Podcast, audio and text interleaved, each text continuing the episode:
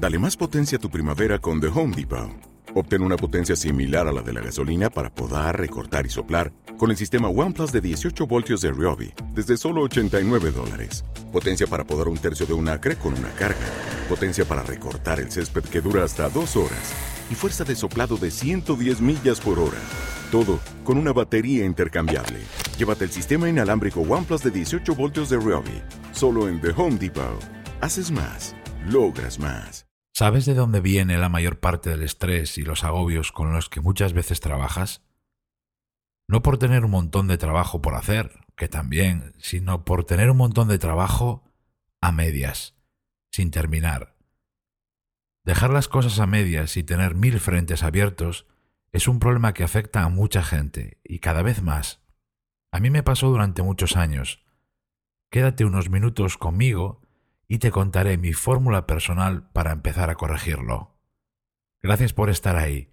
Soy Berto Pena y este es el podcast de Think donde aprendemos a ser más eficaces y a tomar el control de nuestra vida.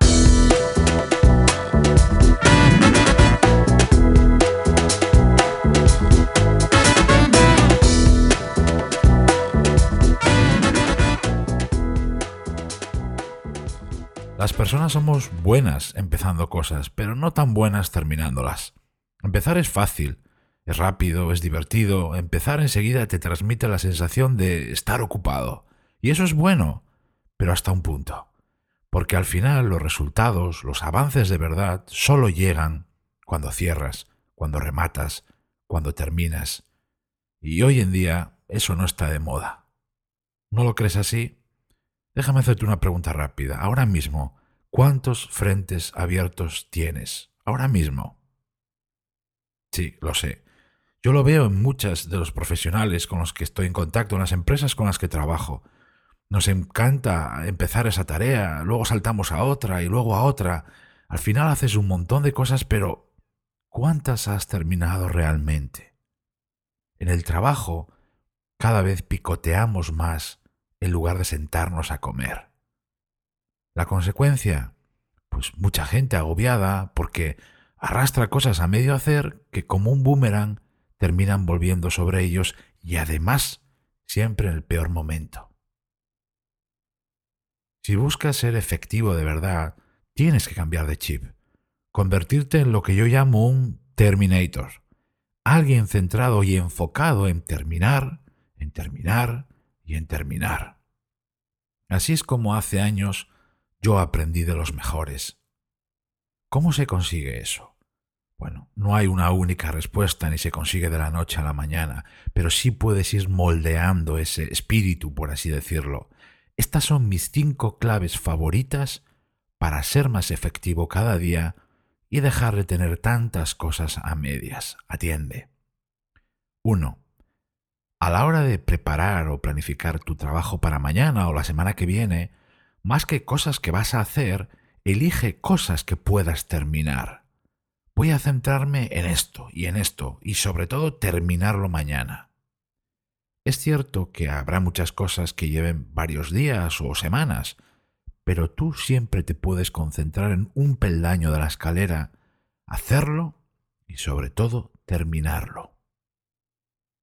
2. Cuando durante tu día de trabajo te veas a ti mismo a punto de empezar una nueva tarea, completamente de cero, no lo hagas, al menos todavía.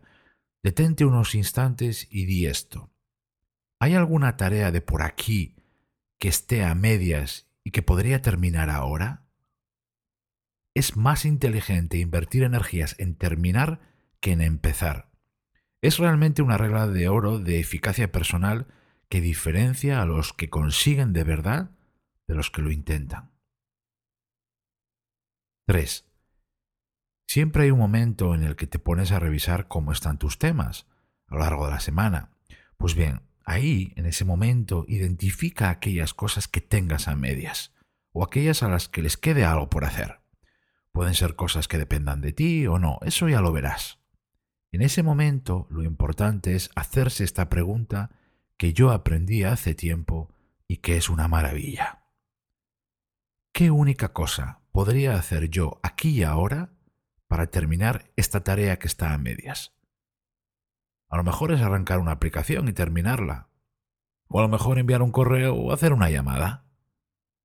¿Qué única cosa podría hacer yo aquí y ahora para terminar y cerrar esta tarea? 4.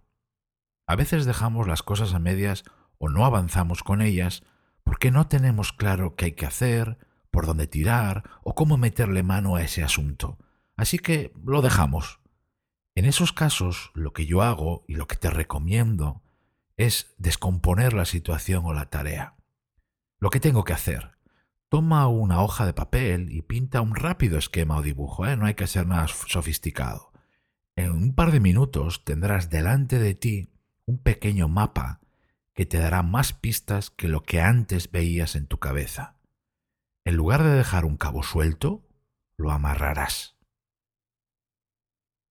Y cinco, algo fundamental que la mayoría de la gente tiende a olvidar. Aprende de ti mismo. Al final del día, al final de tu semana, cuando hagas una evaluación de cómo ha ido tu trabajo, de cómo has hecho las cosas, seguro que vas a detectar alguna cosa que has dejado a medias y que podías haber terminado. No pases a la siguiente casilla como si nada. Párate unos pocos segundos y aprende esa lección. Pregúntate o hazte preguntas como estas. Eh, ¿Por qué lo dejé a medias? ¿Por qué no lo terminé? ¿Qué o quién lo provocó? Y lo más importante, ¿qué voy a hacer yo ahora o qué voy a cambiar para que no me vuelva a pasar? Si no aprendes de lo que te pasa, de cómo hacer las cosas, ¿cómo esperas mejorar?